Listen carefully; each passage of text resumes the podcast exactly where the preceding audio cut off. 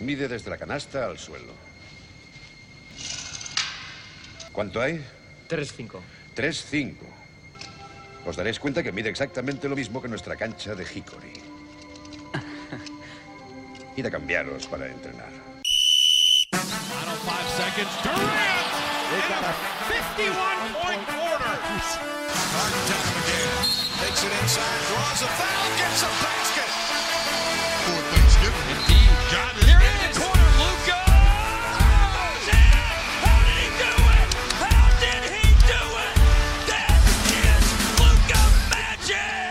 Hola y bienvenidos a Zona 305, soy David de y como siempre me acompañan Sergio Pérez, Hola a todos. Jacobo Fernández Pacheco Hola David, hola a todos. y como una de cada dos veces más o menos me acompaña Bienve Fajardo. Hola, ¿qué tal?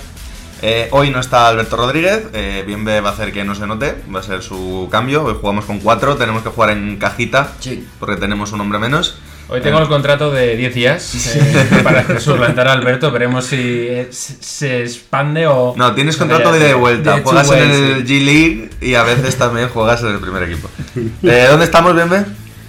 Estamos en un lugar. Ahí casi consigo que lo diga. Ahí, ahí. No, estamos en un lugar inesperado. eh, no vamos a decir aún la localización, la localización exacta. Estamos en casa de Bienve, no quiere que se sepa dónde vive, Sí, básicamente. intentan siempre que diga el barrio, pero no va a funcionar. A ver, Sergio Pérez, ¿dónde nos pueden encontrar? Pues nos pueden encontrar en redes sociales como Zona 305 Podcast, eh, tanto en Twitter como en Instagram. Y eh, Jacobo, ¿dónde nos pueden escuchar? Nos pueden escuchar en Anchor y en Evox. Nos pueden escuchar en Spotify y en Apple Podcast. También en Google Podcast. También en Breaker, en Stitcher, en, en Pocket Cast, en Radio Public. En. cu- ¿Cuáles? Me, quedé- me ¿Google dejado- Podcast lo has dicho? Google Sí. Podcast lo he dicho. Yo- pero sí que son muchas plataformas. Stitcher, Stitcher. Apple Stitcher no Podcast, dicho. Google Stitcher, ¿no? Podcast, Stitcher no lo he dicho. Spotify Y, y en Stitcher. y Stitcher. Vamos, que Evox y Anchor, ¿no? Sí, sí, po- yo soy de podéis ser el afortunado primer oyente de Stitcher, que creo que no hay ninguno todavía. Tenemos uno. De Mozambique. Ojo. Ojo, eh. Joder, mucho, mucho nivel, ¿eh? bueno, venga, empezamos.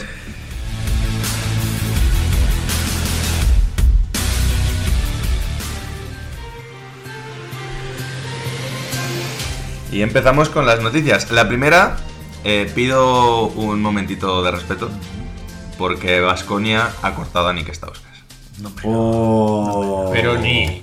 Pero Nick. Entonces, el, el gran amigo de este programa, eh, conocido como el Excusitas, finalmente rescinde contrato y se queda sin equipo. Desde Zona 305 le deseamos mucha suerte y bueno, pues que la próxima vez que se vea algún partido de la liga en la que va a acabar jugando, mm, para no ir perlas como anda, no sabía que en Japón hubiese gente de más de metro setenta, o hostia, que en República Checa saben botar el balón. Ojalá dijese, ¿y Godzilla no juega en nuestro equipo? Y si no, pues podemos ofrecer a Jacobo como consultor especialista en ligas también. También, También es cierto.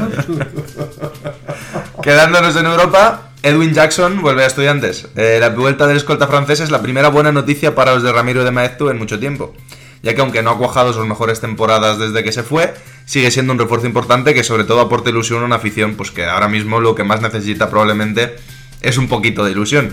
En un acto de buena fe respeto a los fans de estudiantes que están pasando una mala temporada, nos abstendremos de hacer chistes.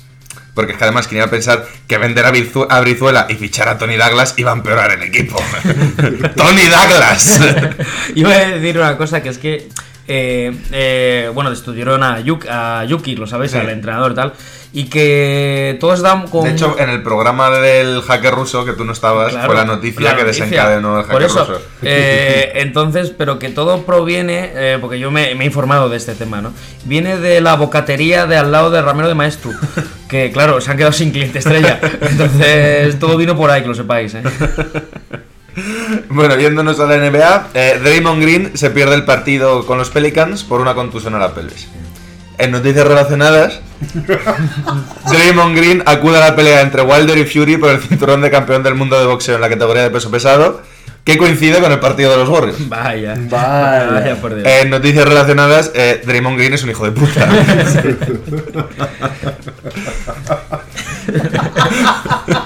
Es que, es que no se puede decir más. Es que, Es que ya está, es que ya está, ya está. Ay, ay, ay, ay, que me duele, que me duele, que me duele. Además que me gusta lo de contusión en la pelvis. Decir contusión en la pelvis que así suena que me lo he hecho follando. o algo así. Y por último, eh, la Mónica agredido en Atenas tras el Panathinaikos Barcelona. El equipo arbitral entero eh, fue agredido mientras viajaban en el taxi tras la derrota de Panathinaikos en casa contra los del Barça. Un sorprendido Nick Stauskas ha declarado que en Grecia la afición es agresiva. Pero si en los anuncios de Joroña, que Joroña parecía todos majísimos. Lo que me faltaba por ver. Pero si Demi Russo era muy simpático, ¿no? Y bueno, hasta aquí las noticias, chicos.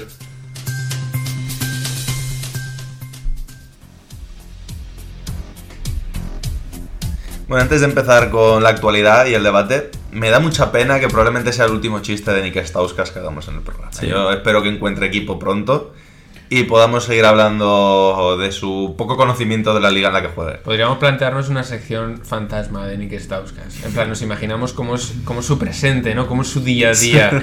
¿Qué Sin- opina- En el mundo del no baloncesto. ¿Qué opinaría Stauskas sobre? Exacto, exacto. Me gusta, me gusta. Bueno, actualidad, eh, después del parón del All-Star, que afectó al programa también, tenemos que hablar tanto del, la- del All-Star como de la Copa. Yo creo que a lo mejor os apetece hablar antes de la Copa, ¿no? Que es, mm, lo hablábamos, igual es más corto como tema, porque Sí. tuvo muchos fuegos artificiales en los cuartos de final y luego mm, más o menos todo fue por el cauce esperado a partir de ahí. Entonces, mm, sé que hay dos personas muy contentas ahora mismo en esta mesa.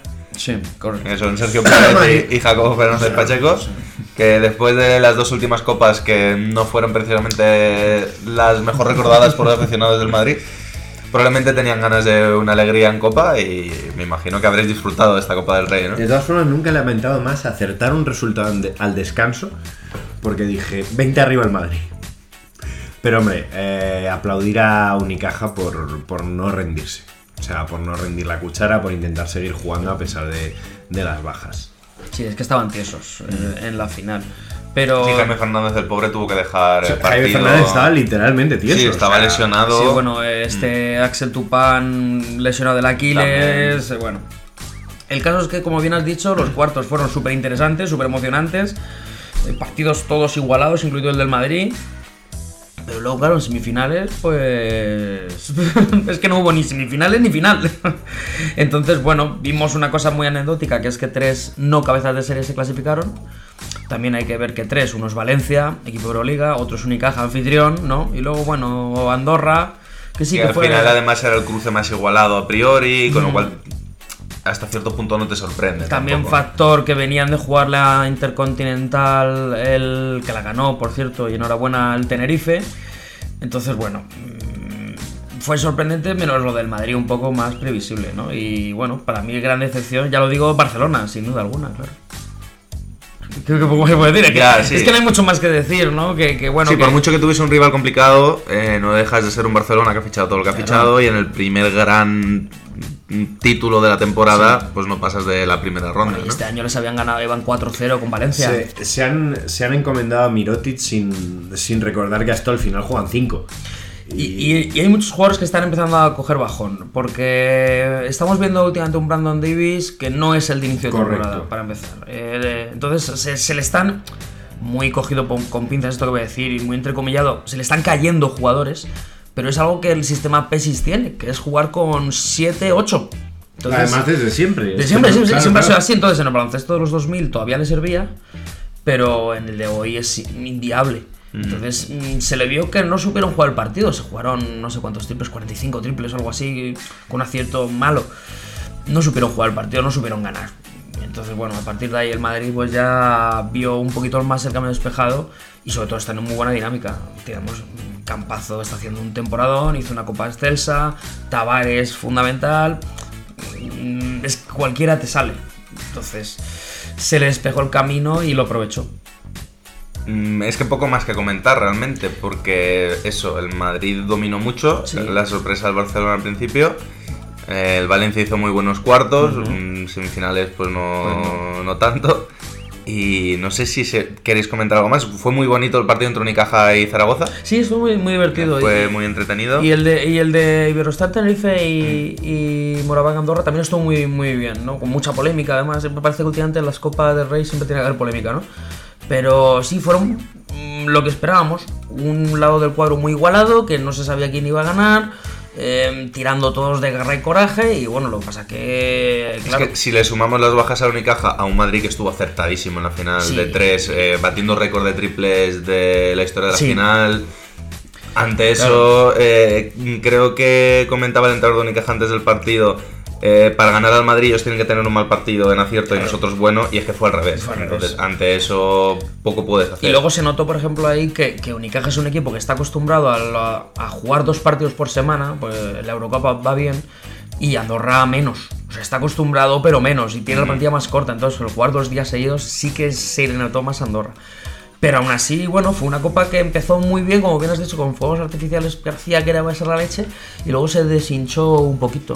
Pero bueno. Divertida. Sí. Yo la dejo en divertida. Es, eh, y- Yo creo que es el gran torneo no solo de este país, sino de Europa, porque se juegan todas las copas a la vez.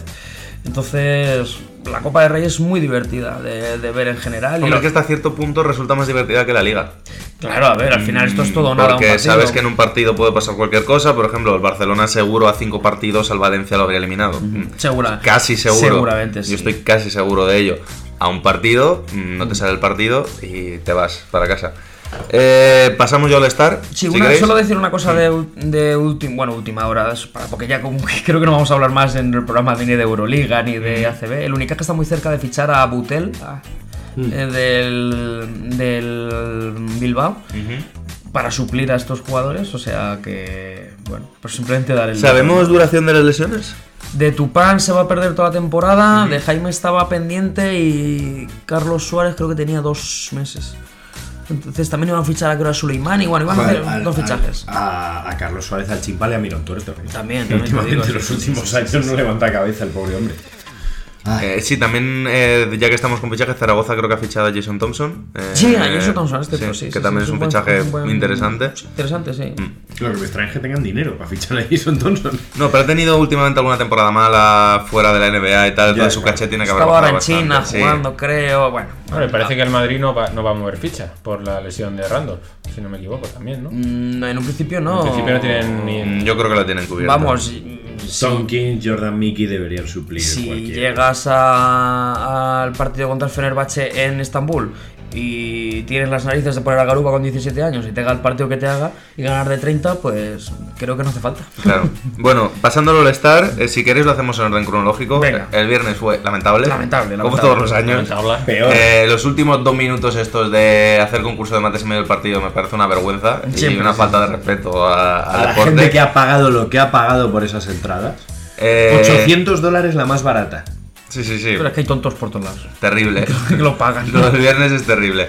El sábado yo creo que fue un muy buen día de concursos. Estuvo bien, sí, estuvo bien. El concurso de habilidades es mm, cir- circunstancial llegado a este punto ya creo que nos importa más bien poco a todos. Creo que, a ver, la idea de lo de los pivots contra los bases no era mala, pero hay que darle otra vuelta. Sí, hay que dar una vuelta más porque... Al final te lo juegas todo al triple. Es verdad, sí, es verdad que tiene más ritmo que antes cuando salían de uno en uno, pero también es verdad que ya no es un concurso de habilidades como antes, donde de verdad demostrabas Lo habilidad en el eres, pase, claro. habilidad en el tiro, habilidad tal. Aquí es eh, un pase súper sencillo que malo será que lo falles, una bandeja que malo será que falles una bandeja en la NBA y meter el triple antes que el otro. A poco que falles, por mucha ventaja que tengas, a poco que falles un triple, ya estás igualados. Y es el primero que mete el tiro. Entonces, no sé, Sí, hay es muy descafeinado, el que gana se sabe que no es el más habilidoso realmente. Hay que mejorarlo un poco. El concurso de triples estuvo muy bien, a pesar de que como empezó si- flojito. Como siempre. aunque Eh, al final- no recuerdo la última vez que se ganó con último tiro. No sé si desde Larry Bird había pasado. No, seguramente alguno antes habría, pero. Me suena que 2006 con me suena que puede Stojakovic también hubo algún Sí, de alguno que ganó sobre la Es bocina. posible, pero el hecho de que se decidiese en el último triple, si entra gana Buddy Hill, si no gana Devin. Booker, me pareció muy Eso- chulo. A ver, estuvo bien porque el nivel es bueno, pero claro, recordemos que es que puntuaban sobre 40. Sí. Entonces, sí. claro, luego lo dices, estuvo igualado. Sobre el nivel estuvo igualado, pero luego, ¿qué tienes? Sí, no fue un concursazo de estos de ver a alguien Claro. meter 13 triples seguidos. Esa es ni- la cosa. eso sí que es verdad. Pero, por lo menos estuvo igualado, estuvo. La idea, final por ejemplo, el balón de- ¿Se han, ¿Se han perdido ese tipo de tiradores? Los capaces de meter Los dos carros seguidos, los dos carros y medio seguidos. No, porque por ejemplo, Buddy Hill metió de, lo- de los. Creo que el, el, de en medio lo metió entero. Me suena a mí. En, en la final creo que los, de los 10 últimos metió 9 o algo Sí, así, o sea que... sí. Y para mí es un acierto el tiro de 3 puntos, da un poquito de dinamismo, Sí. es más real al baloncesto hoy en día y se notó mucho que los jugadores que metieron el tiro de 3 puntos se enchufaban. Hmm. O sea, era meter el tiro y luego el siguiente carro lo hacían muy bien. Entonces, bueno, habrá que ver un poco ¿Cómo vamos con este con estas nuevas Si es una novedad interesante, tal vez me parece mucha diferencia, tres puntos respecto a uno normal. Es verdad que tienes ya el tiro de dos. mm, Pero es una novedad muy interesante y fue, fue divertido. Y el concurso de mates, que más allá de la polémica, que yo me estoy bastante convencido que tendría que haber ganado Aaron Gordon, fue muy buen concurso de mates. Fue un buen concurso. Probablemente el mejor desde el último de Aaron Gordon con Zach Lavin. Me gustó más ese personalmente, Mm. pero estuvo bien porque, bueno, Howard es cierto que no hizo nada, fue, fue muy de... Fue más homenaje Fue. Sí, Howard creo que lo hizo bien para lo que se esperaba, que hay mucha gente que con la edad que tenía se esperaba un concurso terrible. No lo hizo mal como para acordarte de lo mal que lo hizo. Tampoco en ningún momento amenazó con meterse en la final. Efectivamente. Pero yo creo que cumplió su papel de ir, hacerlo medio bien, no Y lo- hacer el ridículo y... Y luego Conaton estuvo bien también. Estuvo- hizo- a mí me sorprendió bastante. hizo Sobre mates todo con el mate con el que golpeó en el tablero y Sí, luego, sí. luego ahí hizo el mate, me gustó bastante. Sí, ese mate pecó de que en directo nos sorprende mucho porque no te das cuenta de lo que acaba de hacer. Bueno, pero aún, aún así se dio un 50, ¿eh? Sí, Bueno, no, yo en creo- yo repetición creo la que gente ya- se dio cuenta de lo que Es que acababa de creo hacer. que justo al, al acabar el mate, uno de los comentaristas empezó a gritar: Tío, que ha tocado el tablero, ha tocado el tablero, es impresionante. y puso la repetición y quedó Sí. genial. De todas formas, yo creo que, que ya se está implantando la idea de que al final los mates hay que verlos en la repetición antes de puntuarlos. Y, y lo están haciendo. o Y sea, al que- final es. Porque era lo que faltaba antes. No antes de, por ejemplo, eso, el concurso en- entre Zach Lavin y Aaron Gordon. Pero sí que antes se pecaba más de no ver las repeticiones. Cuando ahora ya, seamos sinceros, los mates están casi todos inventados. Sí, sí, sí. sí. Lo que hay que hacer es ver el, el esfuerzo atlético, la coordinación oculomanual y, y- y ese tipo de, de, Qué, de qué bien habla este chico, ¿eh? que son- Sí, porque lo de la coordinación. La, la coordinación El oculo- oculomanual. En un concurso de mates, cuidado. Bueno, pero, pero, pero Que sí, que sí, que tienes es- razón, es- pero es algo Que que- coordinación oculo-manual es otra manera de decir fisting, creo. Pero fin. otra cosa que me gustó mucho del concurso fue que hubo muy pocos fallos. A los primeros Sí. intentos, me refiero, que, que hubo muy buen acierto en ese sentido. Eso es Porque algo eso que yo creo que es, es la clave de los concursos de mates. Es, eh, a pesar de que cuando a veces alguien falla dos o tres y ya no puede repetirlo, hay quien dice es que nos hemos quedado sin ver el mate. Porque yo creo Le que- da un ritmo al concurso que se agradece Yo creo que al muchísimo. menos de los, de los cuatro participantes, tres se lo tomaron muy en serio. Ujú. Pat Conaton, Sí, lo- sí, sí. Derek Jones y, y Aaron Gordon se lo tomaron muy en serio. Bueno, Conaton estuvo a un punto de Sí. dejar a Derrick Jones sin final. Sí. Y ya para terminar con el concurso, porque creo que esto es interesante comentarlo, ¿qué opináis del Wade Gate? Uf, madre mía. ¿Estáis, ¿Lo creéis? ¿Creéis que ha habido mano negra de Wade? ¿Creéis sí, que.? yo Yo, creo que también. Un poquito, además se vio, se vio la reacción. Para el que no lo sepa, eh, mete el mate de Rick Jones Jr., le dan un 48, Aaron Gordon hace su mate y le dan un 47, gana de Rick Jones Jr. Dicen eh, varios de los jueces, por lo menos dos, creo que los dos que no son jugadores, Common y... mm, creo que había un actor, Ah, también- y- ah, y Chadwick y Boseman, Chadwick. creo que fueron, Chadwick. eh, que dijeron que mm, habían quedado en dar un 48, con lo cual habría sido 10-10, 10-9-9, como el anterior, para que hubiese empate y se desempatara con eh, votar el Ah, mejor, no, el de la noche. sí. Eh, ¿Qué pasa? Que Wade, que era uno de los que tenía que dar un 10, es ex compañero de Derrick Jones Jr. Sí, sí. Y le da un 9 en vez de un 10, se quedan 47. Y si se ve la repetición, se puede ver como Wade, antes de que salgan los números, se levanta y se quita el pinganillo. Y al verse los números en pantalla, los otros cuatro jueces se giran hacia Wade como diciendo, ¿qué acabas de hacer? Efectivamente. Mientras él se descojona.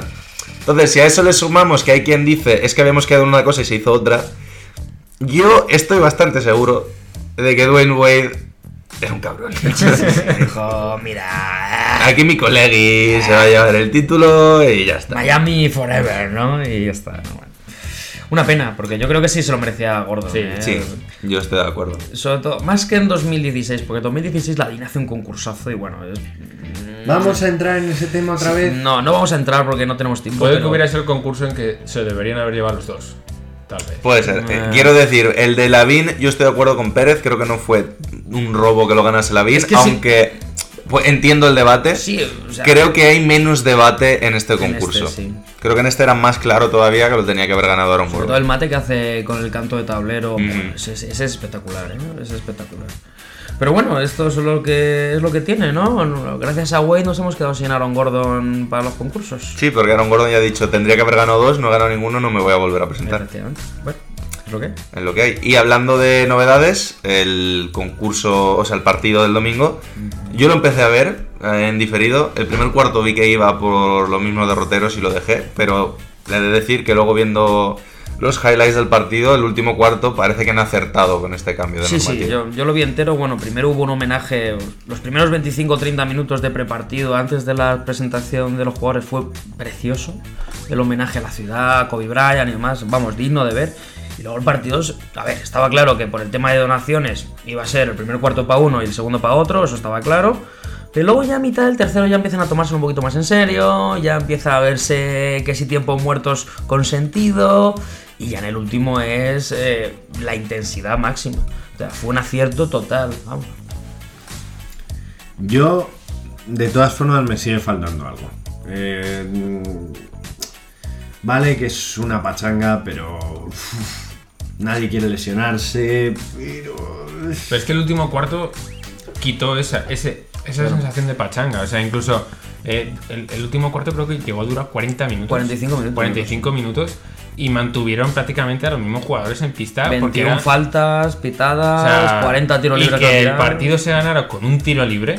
Encima, vale. Que que- estamos hablando de que si hubiese sido un último cuarto de verdad de 12 minutos en vez de el- esperar a meter 24, habría acabado probablemente con una puntuación de defensa fuerte de, yo que sé, 18 a 20, mm, algo por el estilo. prácticamente- Porque 40 minutos, por mucho que no se pueda calcular por las faltas para el tiempo lo que quieras, es bastante más de un cuarto, incluso un cuarto Sí, en sí, y aún así, si te das cuenta, claro, había que meter, el equipo de Yanis tenía que meter 24 puntos, se quedó en 22 o 23, ¿era? 23, en En 23. 23, y el otro metió, pues estaban a 9, 24, 33. 33, 23, en un cuarto es factible en NBA, o Y sea... cuando veías las canastas, eh, las faltas, el, el banquillo se venía arriba, o sea, estaban unidos como equipo. Entonces, Sí. esto era lo que necesitaba un poco el All-Star, de que ya dejase de ser una pachanga y a ver quién metía más puntos para ser el MVP. O sea que en resumen, eh, y si no queréis comentar nada más, nuestro, nuestra valoración del All-Star creo que estamos de acuerdo en decir que fue un crescendo constante. Sí. Empezando muy abajo con el viernes, un concurso de habilidades flojito, concurso de triples que estuvo bien, un concurso de mates que estuvo bastante bien y un partido que fue de lo mejor de los últimos años, sí, sí, sin sin duda alguna. Vamos, un, un All-Star que yo creo que será recordado este de Chicago para, para bien, claro. Eh, ¿Algún comentario más? Mm, diría que bien a la selección del nombre de, con- del premio de Kobe Bryant. Si no me equivoco, va, va a ser permanente. Sí, sí, ya se va, va a ser el, el MVP del All-Star, va a ser el premio Kobe Y es el Bryant. primer homenaje que creo que han seleccionado muy bien. Sí, además recordemos Kobe, el jugador con más MVPs de la historia en el All-Star, junto con Bob Pettit, o sea que bien elegido. Chapo. Pues nada, seguimos chicos.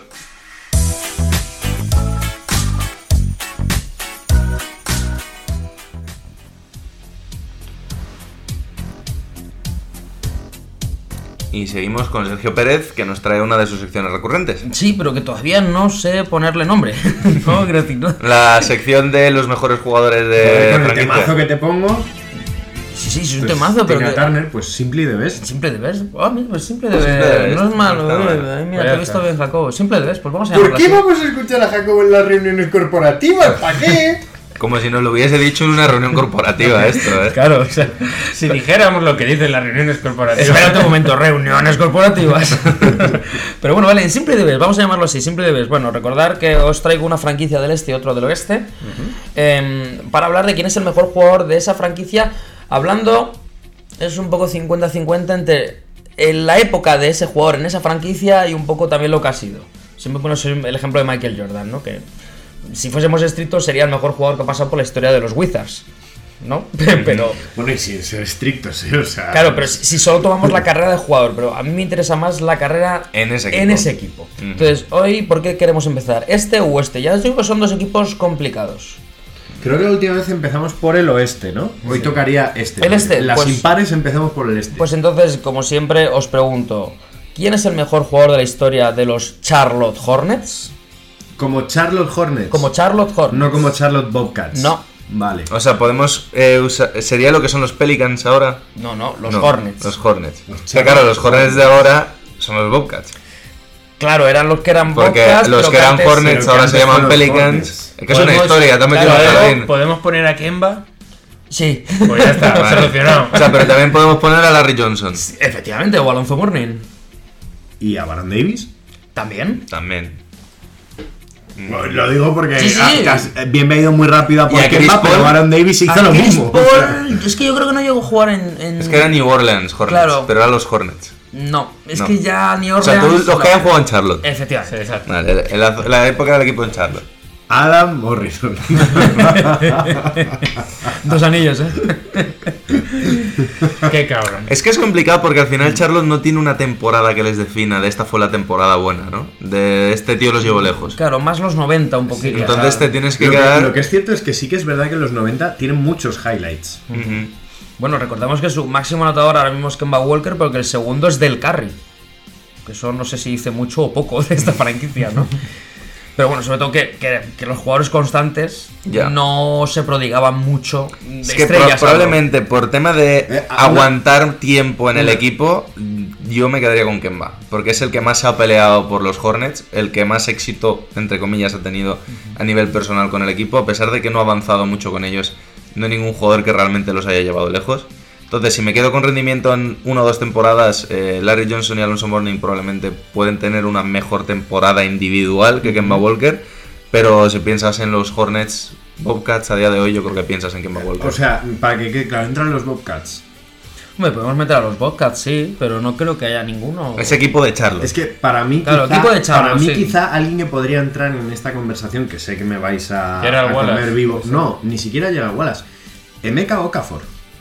Sus primeros años en Charlotte Bobcats no son No son malos. Nada no, no son desdeñable. nada desdeñables. Hombre, rookie del año por delante de Dwight Howard, Sí, por ejemplo. mm, Ya, pero por ejemplo, yo entre Mecca Okafor y Larry Johnson me quedo con Larry Johnson. Claro, eso ahí. Yo creo que el debate está más. Entre, yo diría, Alonso Mourning puede ser Larry Johnson, Kemba Walker. Y Baron Davis también. Y Baron que podría Davis estar también. ahí también metido, ¿no? Pues tuvo su momentazo. Yo, de- después del shock inicial de la pregunta, que me queda un poco flasheado, creo que me quedo con Kemba Walker bastante definitivamente. ¿Sí? ¿Vosotros? Yo, para no repetir con David, porque a mí me, me encanta Kemba Walker y me parece que ha sido el, el símbolo de la franquicia durante un mogollón de años, básicamente desde que llegó, prácticamente lideró, me voy a ir con Larry Johnson. Aún así te digo, luego hay que sacar consenso. Si crees más en Kemba Walker, puedes Sí, sí, decir Larry sí, Johnson, sí. pero luego quitar Kemba Walker, para que no haya empate. Para que no haya empate, Yo, yo creo que Kemba Walker. No hay, no hay pues mira, discusión. Creo que tenemos a Kemba Walker, pero me, aparece, me apetece sacar un poco a la luz a Larry Johnson por la intensidad que daba siempre. en todo. gusta Space Jam. No, yo, yo en parte estoy con, estoy con Bienve. Larry Johnson supuso mucho para los Hornets. Sí, ¿eh? es más, fue su imagen durante esos años de, de- en, en el que Michael Jordan estaba liderando todo también, pues Larry Johnson destacó muchísimo y se, se posicionó a, Char- a los Hornets no como un equipazo, pero él, él ya era una figura de la NBA por aquel entonces y eso ya es algo a mencionar. Esos gritos que pegaba el cabrón cuando machacaba. Y esa L, joder. Pero bueno, yo creo que en general nos podemos quedar con, Con con, Kemba. Kemba. Walker. Yo creo que ¿no? sí. Bien, pues vamos con el equipo del oeste. Entonces yo os pregunto, eh, ¿quién es el mejor jugador de la historia de Los Ángeles Clippers? Mm. Ahí un Esto ya complicado. es- Yo tengo, complicado este, yo ¿eh? tengo dos serios candidatos. Elton Brand. Vale, sí. Mm, Creo que es un jugador que es- ha sido bastante infravalorado por, por cómo acabó su carrera, más que por lo que fue su carrera. Y eh, Sam Cassell, para mí. Como jugador que, que ha tenido una trayectoria más o menos digna dentro de todo lo que han sido los Clippers. Yo creo que el jugador que a los Clippers los ha puesto en el Bueno, mapa también. después de 50 Correcto. años malos es Blake Griffin. Más allá de que, por ejemplo, eh, creo que Chris Paul haya podido ser más importante en los años que han coincidido, sin Chris Paul, o sea, sin Blake Griffin, perdón, Chris Paul no llega, sin Blake Griffin el equipo no se vuelve lo suficientemente interesante como para que haya un cambio de propietario y se dejen atrás los años de Donald Sterling. Que además, eh, ahora también con el tema de Kobe han salido historias de que se quería ir a los Clippers y Jerry West como amigo personal le dijo, mira, si te quieres ir de Lakers vale, pero los Clippers no, porque este tío es el peor dueño y trata mal a sus jugadores y tal y cual. Entonces, el que ha hecho que cambie la cultura del equipo y de repente los Clippers no sean el chiste de la liga, que es lo que han sido durante 50 años, no olvidemos que en, en los 50 años anteriores a la llegada de Blake Griffin y tal, creo que se meten en playoff tres o cuatro veces. Que es un equipo que lleva muchísimos años en la liga, que no estamos hablando de un caso como puede ser el de Charlotte como Bobcats, que llevan 15 años y bueno, es más normal que no se hayan metido mucho en playoff. Es que los Clippers han sido el peor equipo de la liga durante décadas. Es que este, este año cumplen 50 años de franquicia. Y es que en esos 50 años eh, se han metido en playoff 8 veces, de las cuales 5 o 6 han sido con Sí, Blake no, Griffin. bueno, sí. Entonces, creo que por ello es Blake Griffin el jugador más importante de la historia de los Yo en Clippers. esta vez coincido con David, me quedo con Blake Griffin también porque supuso ese inicio de, de que ya empezaba a ser Clippers un poquito más que Lakers. Es que de repente molaban. Sí. Durante toda la vida los Clippers era el equipo de... ¿Quién cojones es de los Clippers? ¿A quién le gustan sus camisetas? ¿A quién le gusta ver un partido? Y de repente con Blake Griffin es que molaba ver a los Clippers porque tenías este tío que metía esos mates, que hacía numerazos. Y empezaron a aparecer otros jugadores que también llamaban mucho la atención. La llegada de Chris Paul supuso un boom im- impresionante. Un paso, ¿eh? De que iba a ir a Lakers y de repente todo pasó lo contrario, como ha pasado un poco ahora con Kawhi. Pues, eh, y que aparecieron otros. De André Jordan también surgió de ahí. el- sus momentos ahora con Lou Williams. O sea, ese equipo es el que ha iniciado, diría que el actual, los actuales Lakers. O sea, ese Showtime 2.0, yo creo que Sí, es bueno, un- Love City, ¿no? Sí, Lob City, Lob eso es. City, eso es, ese fue su lema. Y me quedo con Blake Griffin porque supuso espectáculo, diversión, lo que se espera un poco ahora otro jugador como Zion Williams, Williamson. Pues creo que Blake Griffin lo consiguió. El último jugador en ser eh, All-Star en su año de rookie, tampoco lo olvidemos. Sí, Blake Griffin, cierto. Eh, recordar que, por ejemplo, en Clippers han jugado jugadores como Bob McAdoo, por ejemplo. Podría ser interesante. Sí, pero no fue su mejor época como jugador tampoco. Claro, eh, bueno, a ver, su, su época O sea, buena fue con Buffalo Braves, que son los Sí. antiguos Clippers y demás, pero bueno. ¿Sabéis, por, por cierto, quién es el máximo anotador de la historia de los Clippers? Mm, eh, no, no sé, ¿es Cory Maggetti o No. alguno de estos? Randy Smith. ¿A que no sabéis quién es? Él tampoco lo sabe. Randy Smith sí, tampoco era- lo sabe. claro, no, bueno, Randy Smith ya no sabe nada porque. bueno, porque está muerto, ¿vale? Ya está, punto final, pero. Pero. Pero que sí, que, que, que- que has, mm, definido muy bien lo que son los Clippers, David, en general, que es un equipo que siempre ha sido la mierda. O sea, para que. Para empezar, no tienen ningún número retirado, que también es criminal, ¿eh? Y tal. Pero no sé, Jacobo, ¿algo que decir del Tom Brand? Es que todo lo que hacían salía mal, porque claro, eh, fichan a Bill Walton en la época buena, está roto siempre. mm, Nunca les salía nada bien. No, no, bueno, Godón, fíjate, tampoco tal, pero bueno. No, yo en defensa del Tom Brand sí que es cierto que vale, que el equipo no era bueno, pero que es que ofreció unos años en los que yo creo que individualmente y, y- y en- como jugador, eh, sí, Blake Griffin es, es más espectacular, los pone en el mapa, pero esa época de los Clippers del Tom Brand, el Tom Brand estaba más hecho como jugador de lo que Blake Griffin ha estado en la mayoría de los años en los que esos Clippers Sí. entraron en playoff. En la primera vez que los Clippers hacen algo con su vida es con el Topanan, también es verdad. Que los meten en playoff, pasan una rondita. Mm, eh, para mí lo que hace que Blake Griffin esté un pasito por encima es que Elton Brand estuvo un año o dos bien el equipo y otra vez volvió a ser lo mismo de siempre.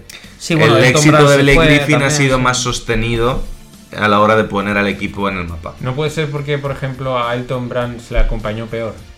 Eso Traer a Blake Griffin Sí. claro. eh, Que es que atrajo entre- a otros entre jugadores. algunos mm, compañeros de equipo que ha tenido el Tom Brand, Darius Miles, claro. que acabó en los Portland Jail Blazers, mm, Cory Maggetti, que la eterna promesa hasta cuando tenía 35 años, era la eterna promesa, Cory Maggetti, Cutino Mobley. Cutino Mobley, que Bueno, todos Son, sabemos Son que- Livingston, que le pasó lo que le pasó Claro, Son Livingston, ahí. que iba a Si es que es eso, que es que le salía Chris- todo mal a los Chris Clippers. Kaman. Chris Kaman estuvo, es cierto. Bueno, es que claro, nos ponemos a nombrar jugadores, pero que en los playoffs que estás hablando, que habéis hablado de los Clippers, que si no me equivoco son 2006. O sea, y la llegada de Blake Griffin es 2011, que no es hace en el Pleistoceno, o sea, que tampoco hace Sí, tanto. pero quiero decir, con la llegada de Blake Griffin estamos hablando de una década más o menos de los Clippers en el mapa. Con Elton Brand fueron dos años de Sí, los sí, sí, Clippers sí, en el mapa. y pero, luego... ¿y Chris Paul? Sí, eh, Chris Paul ha Espera, sido mi segunda espera, opción. Espera, espera, ¿estás, de- ¿estás defendiendo a Chris Paul? No, no, No, no, no. Simplemente preguntaba Entiendo perfectamente el punto de Pérez y es mi segunda opción por detrás de Blake Griffin por lo mismo, porque realmente el que de verdad los mete ya en el estrellato y es ser un equipo perenne en playoff es Chris Paul, con Blake Griffin. Y el líder, y el líder indiscutible de, de ese equipo. Y el líder de ese equipo. Eh, la diferencia para mí, sin Blake Griffin no hay Chris Paul. Es tan simple como eso. Porque si no, mira Nueva Orleans. No, sí. Bueno, tenían a West, ¿no? Pero vamos. Sí, pero no, no. Claro, West no era Griffin. No, o sea, y- era, una ala, era, era una, una ala pivot de un estilo diferente que le venía muy bien a Chris Paul, porque abría mucho el juego. Pero es eso, por ejemplo, yo, cuando nos vayamos a Nueva Orleans, la figura de Chris Paul va a salir seguro. Entonces aquí sí que me fijo un poco más en Blake Griffin y en Chris Paul ya como esa, esa puntilla que hace que él despegue hacia, hacia, hacia esa forma de All-Star. Sí, yo creo que fíjate, o sea, mm, si ese equipo de los Clippers, estamos hablando de 2014 y tal más, si el líder fuese, el líder de verdad fuese Blake Griffin, como jugador franquicia, yo creo que habrían llegado mucho más lejos. Él habría progresado como, el año pasado en Detroit hizo un año espectacular, como líder del equipo. Y yo creo que como tenían esas guerras de vestuario con a ver quién la tiene más grande, porque era así, mm, les perjudicó mucho. Pero bueno, entonces, consenso general, Yo por mi parte Blake Griffin. Daremos Blake Griffin. Blake Griffin. daremos. Blake Griffin, ¿no? O sea, que el mejor jugador de la historia de los Clippers, Es Blake Blake Griffin. Griffin. Pues hasta aquí la sección Hasta ahora. Hasta ahora, De, claro. claro, a ver, no hemos hablado de Todo sea que claro, Kawhi cumpla, cumpla con su maldición, gane un Es que otro año hablaremos de Toronto, pero bueno, no es hoy. Otro año hablaremos de Toronto y esa gran duda, ¿no?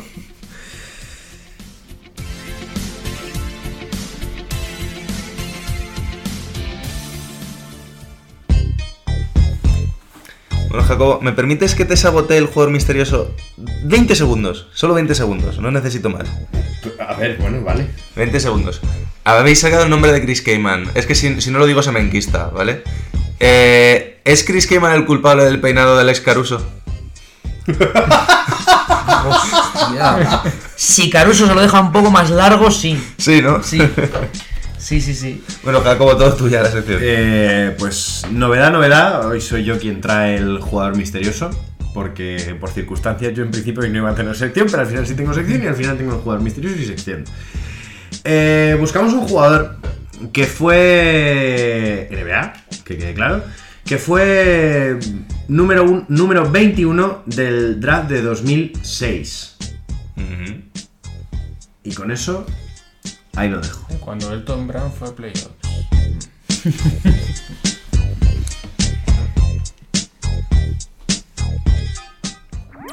Síguenos en redes. Estamos en Twitter e Instagram como arroba zona 305 podcast. Zona 305. Únete al equipo.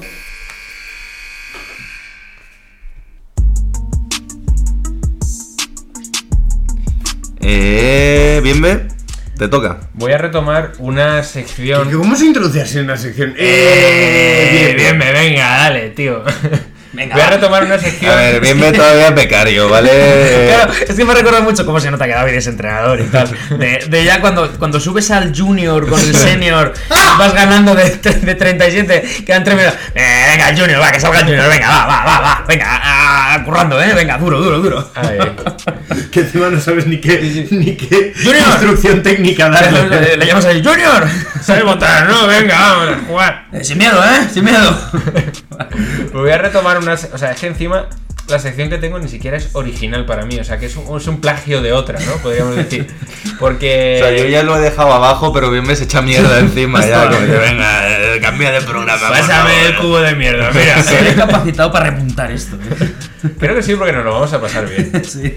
Vale, em, Jacobo hace muchos años, en nuestros ver, jóvenes muchos años, tiempos- cabrón. En nuestros jóvenes tiempos en la radio de la facultad nos propuso una sección muy divertida, ¿vale? Que era, nos decía una Oh, palabra. ya sé cuál es, Haddadi. Exacto. la sección Haddadi voy a llamar, ¿vale? Entonces nos decía una palabra mm, veloz, ¿vale? Y nosotros teníamos que decir cada uno un jugador, ¿vale? Que la representara. Pues yo la he invertido un poco. Ujú. Os voy a decir un jugador y cada uno tiene que decir una palabra diferente de él, Vale. ¿vale? Antitética, entendemos, ¿no? Lo Hoy- que hoy estoy, hoy no, no. estoy. No, No, no, no la- antitética, sino distinta a la que haya dicho el compañero. Exacto. Ah, vale, vale. Lo que os dé la gana. Podemos jugar con eso. Bueno, no sé igual. Podemos hacer un second round, ¿vale? O sea, podemos estar. bueno. Porque esto puede ir o muy rápido o un poquito, un poquito lento. Vamos a ir animando. Vale. Voy a traer un, un jugador de las cinco posiciones, de base a pivot, uno de Europa, de la Liga Europea, centrado en ello, y otro de NBA. ¿vale? Entonces empezamos con los bases. El primero es Sergio Yul. Antitética. Eh, Pasión. Jugón. mandarinas. Me gusta, me gusta. Venga. Esto puede estar relacionado con el segundo, que es Westbrook. Antitetánica. Oye, vale ya, ¿no? Ladrillo. Me está jodiendo la sección, David. Es que, claro, lo mío no es una palabra como tal. ¿Vale? Lo mío es. Es, es, ¡ah! es esto, es eso, en serio. O sea, es lo que me sale con Westbrook. Para lo bueno y para lo malo. ¡Ah! ¿De qué bestia? ¡Ya! ¿De dónde vas? ¿A dónde vas, coño? Pero así, así, así. Eh, intensidad. Insolidario. Venga, ya lo digo yo, drogas también. Venga, va. Esto también puede que esté relacionado con el siguiente, que se llama Dion Waiter. Sweet. Desperdicio. Está Jacobo a tope, ¿eh? Sí, eh. Eh, LSD. La Pero, chechería, ¿os ha vamos. ¿Os ha gustado lo de Sweet? De Sí, sí. Es buena, eh. Vale, bueno, vamos con uno de los más queridos en el programa, que es Nick Stauskas. Uf, Oh. excusitas. Ídolo. No, sinvergüenza. Sinvergüenza, sinvergüenza muy de estas cosas. Feo. Vale, pasemos a la posición de alero con Meta World Peace, Panda Love Friend, Runner Test. Uf, eh, sinvergüenza también. Eh. Buco. ¡Pima! Pen. Fred es muy onomatopéyico, ¿no? Eh, de, mm, descerebrado. O sea, El Broncas, si es que no Oye, ¿os falla. acordáis de la anécdota de que se hizo entrenador de un equipo de instituto de niñas? No, no me ¿No os acuerdo. acordáis eso en Los Ángeles cuando se retiró? Que todo el mundo diciendo, pues ya está. Pues ya, ya a la cárcel. ¿No os acordáis de eso? Que no duró ni un mes. y el escándalo sexual en tres. Sí, sí, pero así, así estábamos. Ok, y seguimos con Andrés Nocioni. Eh, bien, ve. Yo me acuerdo de ti porque es tu jugador favorito. Garra. Joder. mm, Es que me sale. Solo me salen onoma- onomatopeyas ahora. No, me sale. Corazón. Vale, pasamos a la pivot con Kemp. Uf, drogas. Alcohol. Este sí es alcohol. Urdo. Yo pensaba que Pérez iba a hacer uff. Seguimos con Nikola Mirotic. Ah, Voy a dejar que Vamos a hable, dejar a Pérez voy a dejar que hable Pérez. Le dejamos tres Si no palabras. lo dices tú, lo digo yo. Eh, no voy a decir la palabra como tal, pero este año en China es su año. Y ahí lo dejo. Elegancia. Ratifico las palabras de Pérez. ¿Tú sabías que estábamos en el podcast oficial del Real Madrid, bien? Porque pensaba que era de todos los equipos. Tenemos el sponsor no, por ahí, eh. pero aún no lo hemos sacado a pasear. Eh, que defina a Nikola Mirotic. Eh, Mira, ¿quieres que...? Ahí está, el... Os doy, os doy una historia que define a Nikola Mirotic. La primera vez que yo conocí a Nikola Mirotic. Sí. Creo que alguna vez os lo he contado a vosotros, pero lo voy a dejar como constancia en el programa. Tenía yo 16 años y el Madrid estaba haciendo la pretemporada en mi pueblo. Y nos hicieron a los del Junior un entrenamiento, un partido a puerta cerrada entre el Real Madrid y el Murcia, que por aquel entonces estaba en segunda. Y Mirotic acababa de subir al equipo entrenado por Messina todavía. Entonces Mirotic le pone un bloqueo al Chacho, hablando de jugadores de los que hemos hablado ya en esta sección. Hace el pick and pop, se abre, el Chacho le da un pase picado y Mirotic estaba mirando eh, literalmente a Parla. Pero, o sea, mirada vacío, boca abierta, babeandillo, Sí, sí, sí, sí. de yo he puesto el bloqueo, a mí no me mire, yo no sé ni lo que está pasando en la pista. Lleva tres minutos en pista, Messina pide el cambio y con su habitual calma le dice... ¡Nicola! Reza porque alguien se lesione, porque te vas a tirar un mes sin jugar. Era Mesina, eh. Era Messina. Era Mesina. No, pero ahora en serio, aparte de lo que he dicho de la broma y tal, este tío es clase, eh. Clase. fineza. Finezza. Ok. Finísima de Campo Frío. Nos vamos con los cinco. El primero de ellos, Shaquille O'Neal. Uf, eh, potencia. Bruto. Genio. Muy bien. Y con su hermano europeo, Sofoclis. ¡Buah! Sofoclitis. ¡Gordo! Eh, eh, Jap- Sofocante. Jap- Japón 2006. Jamón 2000 kilos. No, pues otra Pata vez. negra. Otra vez de- desperdicio. Porque era, porque era un jugador que no estaba falto de talento. Lo que estaba falto era de salud. O sea, A ver, bueno, depende de lo que Claro, Esco- salud, Esco- ¿no? Escosianitis es el típico que mañana te dicen ha muerto Sofocles Escosianitis a los 42 años y dices, me cuadra. Pero, te da- pero, pero, pero que te da una pena tremenda. Sí. Ay, el pobre hombre. Ay, pobre hombre. Claro, claro, pero claro. Por lo que nos ha dado tanto. claro. O sea, pero- Necesitaron una grúa de obras de alta construcción para llevarlo abajo. Yo de mis momentos más divertidos en el baloncesto fue ver un Madrid Panathinaikos en el que iba sonando la música de Full Monty mientras calentaba Sofocles Escosianitis.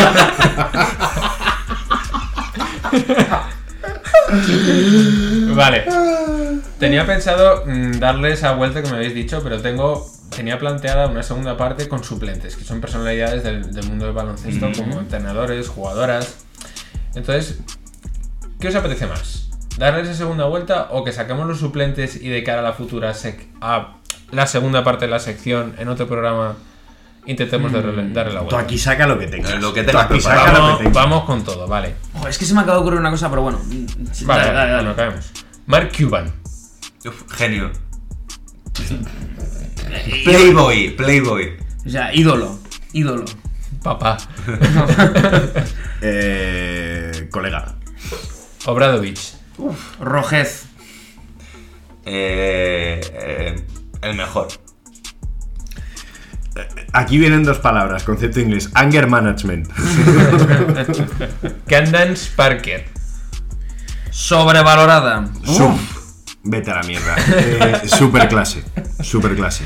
Goat. Para Mejor mí, que su- Goat. mejor que su Goat. hermano. Ahí yo iba a decir la hermana de. Vale, vamos con la siguiente. Laia Palau.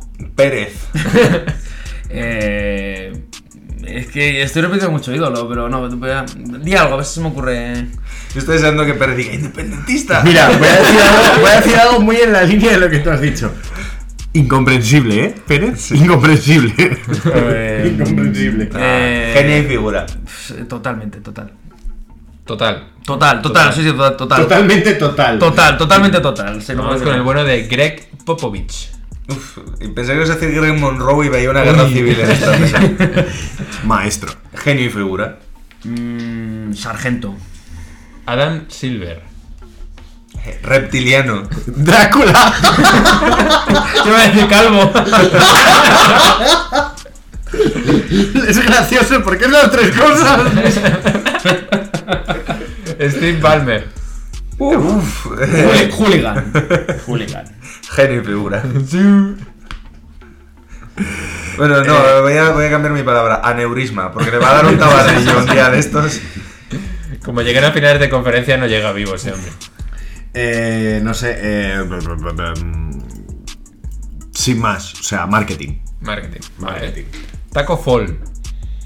Lo considero personalidad porque muchos minutos no, no tiene el No, pobre. Y cada vez que sale, el, el estadio se viene arriba. O sea, Troncho. Tallo. ¡Tai! Claro, a mí me sale cangrejo. Eh, Podemos pedir que razone, ¿no? Un poco. Sí, un poquito. Me sale cangrejo porque. Porque corre para atrás. Apa- porque primero. Yo- no yo- sabe subir los brazos, por lo cual siempre se queda como a medias y es como un cangrejo. Y luego creo que el equipo de los Boston Celtics de la Dilly es eh, los cangrejos rojos o algo de eso. O Bo- Boston Crabs o no sé qué. Bueno, Puede o sea, algo ser. me suena de eso. Yo, yo voy a decir una palabra y luego la justifico. Yo creo que valiente. Es un jugador que no tenía ni por qué haber llegado a la NBA con las notas que tenía en la universidad y no era su plan. Y por demostrar a la gente que podía hacerlo, ahí está. En la NBA. Vamos con el último. Joe Arlaucas. Uf. Para que lo paséis bien. Eh, estoy buscando algo que sea más alto que sinvergüenza. Y Pero me- que además demuestre mi respeto hacia Yo creo que sinvergüenza. podemos que hacer una, una ronda rápida de varias palabras cada uno, ¿no? Sí. Para mí la primera que se me ocurre es Nazareno. es Playboy. Golfo. Eh, fiesta. Zorro. Vago. Eh, poligamia.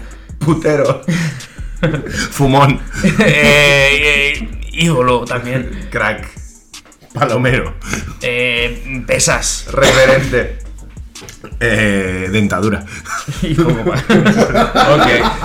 Pues es que el final de la sección se iba a basar en un MVP, pero que creo que creo que alguien ha ganado, ¿no, Joe? Yo, ahora, ahora, Antes se me ocurrió, pero yo creo que ya lo hicimos, ¿no? Lo de, de a qué jugador invitarías a una fiesta o a. Todo eso ya lo hicimos. sí, ¿no? lo hizo- sí, sí. sí. Vale, no vale, vale. Pero lo podemos repetir otro día. Otro día, ¿no? Yo creo, ¿no?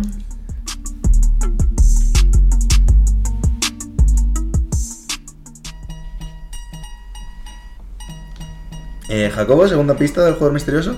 Segunda pista del jugador misterioso. Este jugador que, como he dicho ya, fue número 21 del draft de 2006, ha jugado en equipos como los Kings, como los Pelicans, como los Mavericks, como los Lakers o como los Chicago Bulls, entre otros. Me dejo también los Boston Celtics.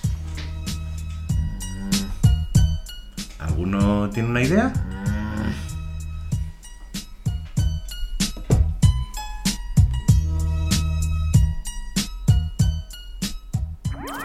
Síguenos en redes. Estamos en Twitter e Instagram como arroba zona 305 podcast. Zona 305. Únete al equipo.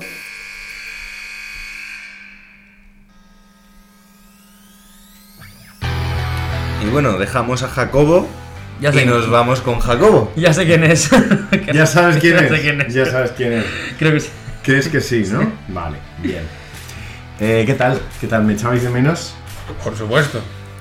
Eh, hoy, vengo a hablar, hoy vengo a hablar de un tema que yo creo que es muy serio porque está muy chulo lo que voy a decir ahora. Eh, ¿Sabéis que hay una liga que se juega en verano, que no es la Summer League de la NBA, y que a mí me encanta, y que me chupo todos los partidos cada verano, que es la Big Three? La Big Three, que como todos sabemos es esta liga de 3x3 de jugadores o exjugadores profesionales de baloncesto. Hasta ahora, y ahora explicaré por qué. Yo propongo que cada vez que Jacobo traiga la Big Three llamemos a la sección Jacobo ha venido a hablar de su libro. Sí, sí. Eh, la Big Three, que es una liga de 3x3 fundada por Ice Cube, que recorre una serie de ciudades de Estados Unidos, donde se juega una liga regular y luego unos playoffs, eh, en la que el campeón se lleva un generoso premio en metálico, ahí lo dejaremos, 10.000 dólares por cabeza en el equipo. El ganador es una liga que además mueve muchísimo dinero porque ocupa esos tres, esos meses de verano en los que la actividad baloncestística en Estados Unidos es nula, más allá de los torneos internacionales, es nula. Y hasta ahora, ¿qué sabemos de la liga? La liga tenía una serie de, de condiciones para poder participar en ella. Debía ser un jugador mayor de 27 años o, de 27 años recién cumplidos. Eh, debías tener eh, experiencia en NBA para poder jugar en, en la liga. Y eh, sobre todo debías eh, tener apalabrado mm, más o menos tu posible drafteo por un equipo, por, una- por una de las, de las franquicias que se pueden llamar de la liga. ¿Qué ha pasado? Que no hace mucho, hace un, poco más de un mes, Ice Cube anunció en un, en un famoso programa de radio de Estados Unidos que eso iba a cambiar. Y es que a partir de ahora, en la Big Three, a partir de abril, se van a hacer pruebas abiertas, abiertas, para toda persona mayor de 18 años que quiera intentar jugar en la Big Three. En todas las ciudades en las que se va a jugar la Big Three se van a hacer pruebas. Únicos requisitos, ser mayor de 18 años y probar. ¿Cuál es el Y mecanismo? tener- y tener dos piernas. ¿Cuál, es el- cuál va a ser el mecanismo de estas pruebas? Tú te presentas a unos torneos que ellos harán en las ciudades, en función de lo que destaques, es probable que te lleven al Combine, que es un torneo especial que hacen ellos antes de para todos los nuevos jugadores que quieren presentarse, y si destacas en ese Combine, tienes la opción de ser drafteado por alguno de los equipos que actualmente componen la liga.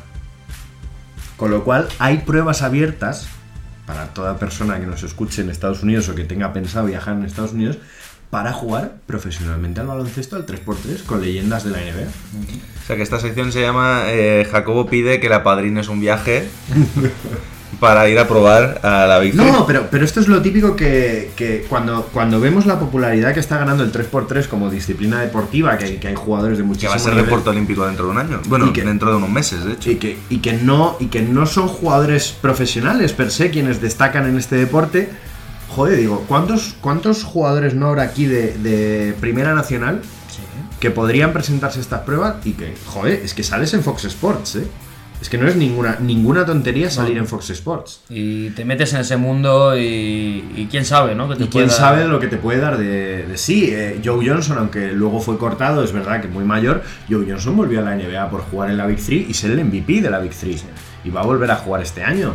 Mm, Amar Studamayer eh, también se está rumoreando o ya ha vuelto definitivamente a la liga. Ah, No, al Maccabi, está en el a Maccabi. Maccabi sigue en Maccabi, pero se hablaba de que Amar Studamayer podía volver a la liga. Un jugador que, que estaba oficialmente retirado. Jermaine O'Neal hemos visto que está en una forma estupenda. Eh, Chris Anderson, jugadores y otros jugadores super veteranos como Coutinho Mobley, como He tenido un palpito. Sharif Abdurrahim. Eh, son- Ese es mi ídolo, eh, Sharif Abdurrahim. Chris. Pero yo sí me quedo con alguien de, eh. de así, de la Big Three, es Catino Mobley. O sea, Coutinho Mobley ha tenido una temporada y, pasada. y y que espectacular. tenía una pinta de señor de 55 años Pero mientras era- jugaba. Era increíble. Y aquí- y aquí aprovecho- Tiene 40. Sí, sí, Y sí. aquí, y aquí aprovecho a hacer un llamamiento de- a la NBA. Eh, creo que se está haciendo lo que en la NBA se conoce como blackballing a Nate Robinson. Nate Robinson es un jugador que no solo ha demostrado en, en Israel que sigue a un nivel espectacular, sino en esta liga. Ha demostrado que está físicamente muy por encima del nivel de los demás jugadores de la Big 3. Entonces yo creo que es un, un puente increíble, que esto recordemos que esto antes lo hacía también la NBA, hacía pruebas totalmente abiertas al público para la Liga de Desarrollo, para la antigua D-League. Ahora ya para la G-League no, porque son jugadores totalmente profesionales y tal, pero oye, es una oportunidad, es, es algo interesante y yo creo que por intentarlo, una persona que crea que tiene el nivel baloncestístico suficiente no pierde nada. Pero tú crees que nos va a escuchar Adam Silver después de lo que le hemos llamado en la sección anterior, ¿tú crees? Para que vuelvan las pruebas abiertas para, para los Austin Toros. Yo una vez soñé que iba a los Austin Toros. Sí, de hecho me estaba acordando, se me contaba la historia. Un día llega Jacobo y me dice, en plan, tiene un sueño, he soñado que me fichaban los Austin Toros. Yo pensando, es un sueño y no sueñas que te fichan los Lakers, sueñas Los- los que te fichan los Austin Toros. O sea, yo los Jacobo pienso- tiene los pies en la tierra hasta soñando. que además no me lo dijo, pero me lo imagino diciendo, no, si no jugaba. Estaba de suplente, jugaba 10 minutos por partido. Se pero equivocaron y me pusieron a mí. me fichaban los Austin Toros. Bueno, pero que eso quería contar. Pruebas abiertas en la Big 3, que me parece una notición, me parece una, una buena noticia para, para esa fusión entre el baloncesto profesional y el amateur. Y, y sobre todo que cuánta gente que no lo intente, que, que juegue quizá las, las famosas Pro Ams que se juegan en verano y demás, llega allí y se ve a las caras con, con gente como Coutinho Mobley, Jermaine O'Neal o, o- o campeones NBA como Chris Anderson.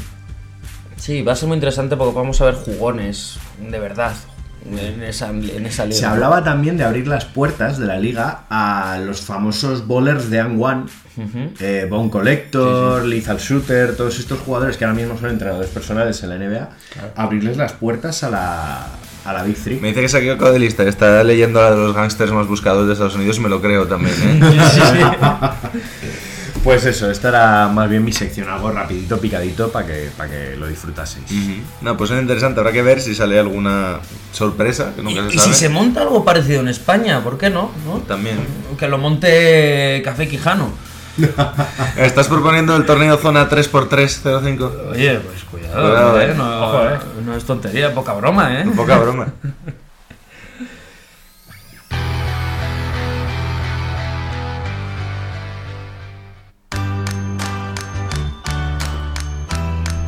Bueno, Jacobo, a ver, que Pérez está deseando ya Decir quién es. No, creo, que, es creo que sé quién es. vamos. ¿Crees que sabes quién Tengo es? serias sospechas y cuando yo tengo serias sospechas suelo acertar. Este jugador eh, ha sido cuatro veces All-Star, ha estado cuatro veces en los All Defense Team de la NBA, ha sido líder de asistencias en las temporadas 2011-2012, 2012-2013 y 2015-2016. Si Creo alguien que no sea también. Pérez, si alguien que no sea Pérez no está seguro, tengo la pista del tonto. No, creo que ya lo sabemos los tres. Ambos, eh, o sea, su nombre es RR.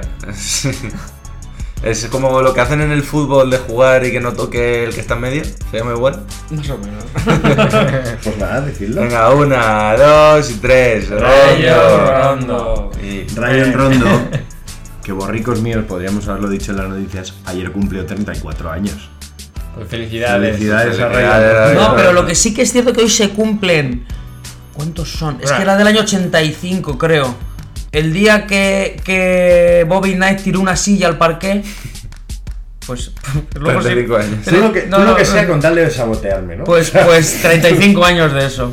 Que yo me parece un hecho bastante más importante que el cumpleaños de Rondo, claro.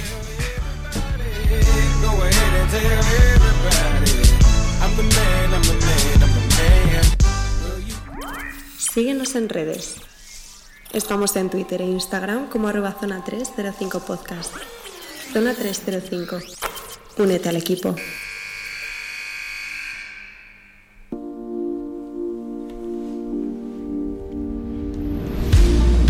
Y bueno, para acabar, top y flop. Eh, ¿Alguno tiene muchas ganas de empezar? Venga, empiezo yo. El, el top, me quedo con el último cuarto del All-Star. Me gustó mucho. Eh, me sorprendió más de lo que esperaba. O sea, me esperaba un poquito de intensidad, pero no tanta. Sobre todo lo que mencionaba un poquito antes, de ver a los, a los banquillos tan, tan metidos, los entrenadores de- de- diseñando jugadas con sus jugadores. Y eso era cierto que se notó mucho quién estaba jugando más y menos. Por ejemplo, Doncic no jugó ni un minuto en el último cuarto, pero es que Chris Paul hizo un muy buen partido. Eso, eso fue un tema de de- de estatus en la liga, de que Chris Exacto. Paul lleva 10 All-Stars y Chris Paul y Doncic es el primero.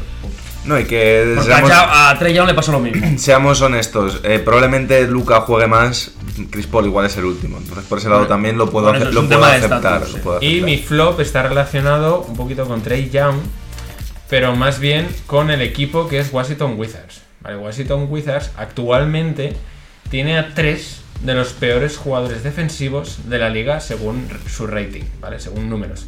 Que son eh, Bradley Bill, Rui Hachimura y Thomas Bryan. Alero, pivot y escolta. Son los tres peores defensores en sus posiciones. Y todos están en los Wizards. Ese es mi flop. Y relacionado con Trey Young porque es el peor de la liga. Porque es el peor base. No, no, es el peor jugador No, es el en peor. rating defensivo. Sí, exactamente. Y por eso quería relacionarlo un poco porque si yo tengo el All-Star y quiero jugar el partido, pues obviamente a lo mejor no saco a Trey Young. Sí hay que defender. Al que no iban a sacar a Bradley Bill. Eh, Jacobo, te veo con ganas de decir algo. Trey Young no debía ser All-Star. Eh, vale, mi top es. Discrepo, ¿eh? Pero bueno. ¿Qué? Discrepo, discrepo Sí, totalmente. el peor jugador en rating defensivo, en el peor equipo de la liga, es All-Star por delante del segundo jugador en rating ofensivo, en el tercer peor equipo de la liga. Al final, ¿dónde está la matemática en esto? No, lo sé. Sabéis que no soy un gran defensor de Eh, Atlanta. Trey Young pero- es también el mejor jugador en rating ofensivo. Sí, bueno, en el peor equipo de la liga. Que bueno, normalmente, que normalmente es. Pero si le echas en cara ser el peor en rating defensivo, le tienes que reconocer ser el mejor en rating ofensivo también. Ah, Es un tío que está metiendo 30 puntos por partido. Y es. está dando casi Porque en su equipo no hay y, en, nadie más. y en el este. Y en el- O sea, aquí, Sí que sí, aquí pero- romperé una lanza a favor de James Harden por primera vez en mi vida. Eh, James Harden por lo menos le acompaña a alguien. Que sí, que sí, sí. Yo no defiendo a Atlanta, joder, pues será que voy a defender yo a Atlanta. Vamos a ver. Puede que ¿En sea el top del día ¿En qué entero. posición estás Atlanta. poniendo a Pérez? Claro, pero, pero seamos sinceros, a lo mejor como, como titular, pues bueno, pues fue algo excesivo, pero es cosa de los fans. Pero hombre, que se merecía ser All-Star por delante de Adebayo, pues, pues, por ejemplo. Pero bueno, sigue, sigue, sigue, que, que nos hemos liado. Mi top, el Real Madrid. ¡Vamos! Ya se ha reconciliado, ¿ves? Rápido. Este equipo. Que, tienes que pillarle con un muy mal día para, para cogerle por, por donde sea. Ya no es solo el hecho de que Tavares y Campazos se parezcan ahora mismo el duelo, el duelo invencible de Europa, sino que eh, es que no dejas de contar armas. Eso que decimos siempre de los equipos que son muy buenos. No, es que se sienta este y sale otro. No, es que aquí es literal. Es que se sienta este y sale el otro y joder, nos ha jodido Mayo. Es que, es que ahora que van a dejar de meter canastas, pues me han sacado a Jeff Taylor que me va a morder los huevos en defensa. Y entonces al final el, el Madrid es, es, es muy difícil abarcar lo que es el Madrid. Vaya colección de cromos que tienen, ¿no? Sí, y, y es que además yo, yo ya lo dije el otro día cuando en, en la reunión ejecutiva, dije que, que al final el Madrid eh, ya parece que los ficha solo por tenerlos. O sea, es que es como, no nos hace falta, pero lo te- es bueno, lo quiero. Eh, y luego mi flop, eh, ya me voy un poquito más al, terreno de lo, de lo mundano. Em, Nunca entenderé que en ciertas categorías del, baloncesto amateur en el que nosotros entrenamos y demás, eh, ciertos jugadores demanden minutos. Nunca entenderé la demanda de minutos de, personas que, cuyo, cuyo trabajo mm, debería ser su mayor recompensa. No, no todos podemos jugar 20 minutos, mucho menos cuando hay un objetivo competitivo de por medio, y, no merece la pena cavarnos hondos a nosotros mismos, porque igual que a veces puedes to- toparte con un entrenador muy comprensivo que, que intentará arreglar tu situación y demás, hay entrenadores que te van a abrir la puerta y decir, ahí está, ¿eh? Que hay otros 10 como tú esperando. Entonces yo pediría a los jugadores de ciertos niveles amateur un poquito más de humildad a la hora de, de afrontar un partido. Humildad que a la vez se traducen en profesionalidad dentro de tu, de tu amateurismo, si podemos llamarlo así. Yo creo que es, que es bueno asumir dónde estás y trabajar duro para que eso cambie. Y seguir intentando ser el mejor jugador que tienes que ser sin importar cuánto juegues. Con Jacobo se traído el diccionario y va leyendo según habla en el programa. ¿eh? en serio. Bueno, yo tengo dos. Tengo dos tops. Uno, me gustó mucho lo que hicieron en la Copa del Rey del tema de entrevistas mientras calentaban. Me pareció una idea que está bien, es innovadora. Funcionó bien, cinco de los ocho equipos permitieron eso. Y bueno, quitando que los que hacían las preguntas no tenían ni idea, el, re- el resto, bueno, Fran Fermoso sí sabía lo que decía. Eh, un saludo desde aquí. El pero que me pareció una idea muy buena. El segundo top es que, claro, el hecho de no estar el Vasconia en la Copa nos libró del 50% de las charangas que se suelen juntar en un pabellón. Y, Eres, eres un desgraciado. y eso es algo muy positivo, porque al final los de Unicaja solo tocaban la- los instrumentitos en sus partidos. Entonces, bueno, en ese sentido, bien, ¿vale? Eh, mi flop, el tema del Racing Star. eh, Creo que tenemos que darle una vuelta. La idea del mundo contra Estados Unidos era interesante, pero ya este año se les ha visto un poquito pillados por los pelos a los del mundo, como diciendo, ay, que nos pillan. Y necesitamos algo, algo como se ha hecho con el All-Star, como bien ha dicho bien, que ha sido su top, algo para, para darle un poquito de, de de no sé. Además, a estos chavales jóvenes sí que a lo mejor el tema monetario sí les puede interesar más que a un Lebron. No sé, hay que darle una vuelta para que no sea una bacala. Y el flop solo tienes uno, ¿no? Y Atlanta, pero. pero. Pero es perenne. Claro. Pero Perenne. perenne. Totalmente. Bueno, yo para acabar top eh, voy a darme una palmadita en la espalda. Eh, mi sub-22 femenino se ha metido en top 6 de Madrid.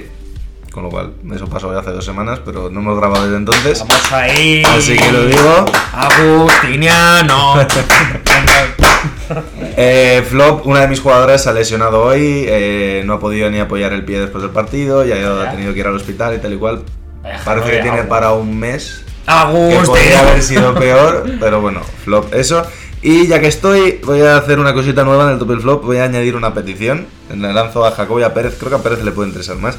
Has hablado de Bobby Knight, viene el March Madness, creo que está interesante que hagamos una sección sobre él. Vale. Que además hace poco volvió al pabellón de Indiana después de muchísimos años. Por Falta, primera vez. falta un miembro de la cámara para tener quórum, votos a favor. Pero creo Ay. que puedes. Hay mucho ahí que rascar y creo que nos puede quedar una sección bastante interesante. Moción aceptada. Investigaremos, investigaremos. Moción aceptada. Eh, Jacobo, eh, ¿con qué nos despedimos hoy? Pues hoy nos despedimos con una canción de eh, el cantante de R&B eh, Max, acompañado de Feli, Max. eh, rapero blanco. Esta canción se llama Acid Dreams y creo que nos va Estoy a poner de... Esa, esa canción le gusta mucho de a Dion Waiters, creo, ¿no? Sí, sí, sí. Espera, espera un momento, un momento. Se llama Max el tío. Sí, el cantante. Max. Max. Max. No hay, no, no hay nombre más, más, más sucio y simple que Max, Max. Max Power. Vale, pero con el apellido, pero ¿cómo? es como el Raúl o algo así, ¿no? Tú escúchalo y dime que no te pone buen humor. Sí, sí, Esto- seguramente, tú pero. quédate con que la canción se llama Acid Dreams. ¿Vale? O sea, que es la vida de Dion Waiters. Sí, sí, o sea, que me hace mucha gracia llame Max. pero bueno, sí. Bueno, con Ac- Acid Dreams de Max Eso nos es. despedimos. Hasta la semana que viene. Adiós. Adiós, Max. Hasta luego.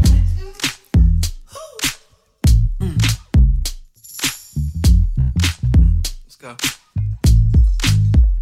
You look so good in that nightgown, girl. Freckles on your face, let me kiss each one. Fingers on your waist, let me tiptoe up. Spine. Keep it low key with your natural curls. Up and out of space when I make you. Uh, deja vu like we done this once, twice, yeah, yeah. You're beautiful,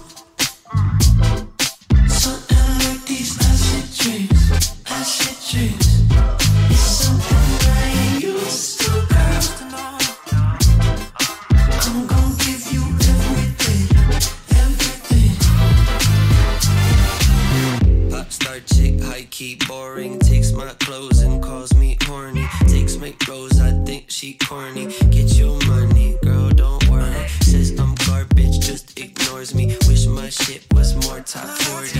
Wants my commas, wait for karma. Got that ass just like no karma. The way you look tonight, it's like I'm gliding on a day trip. And I feel so alive, it's like my soul just needed maintenance. Cause where you make me feel. Oh, yeah. Can't believe it's real.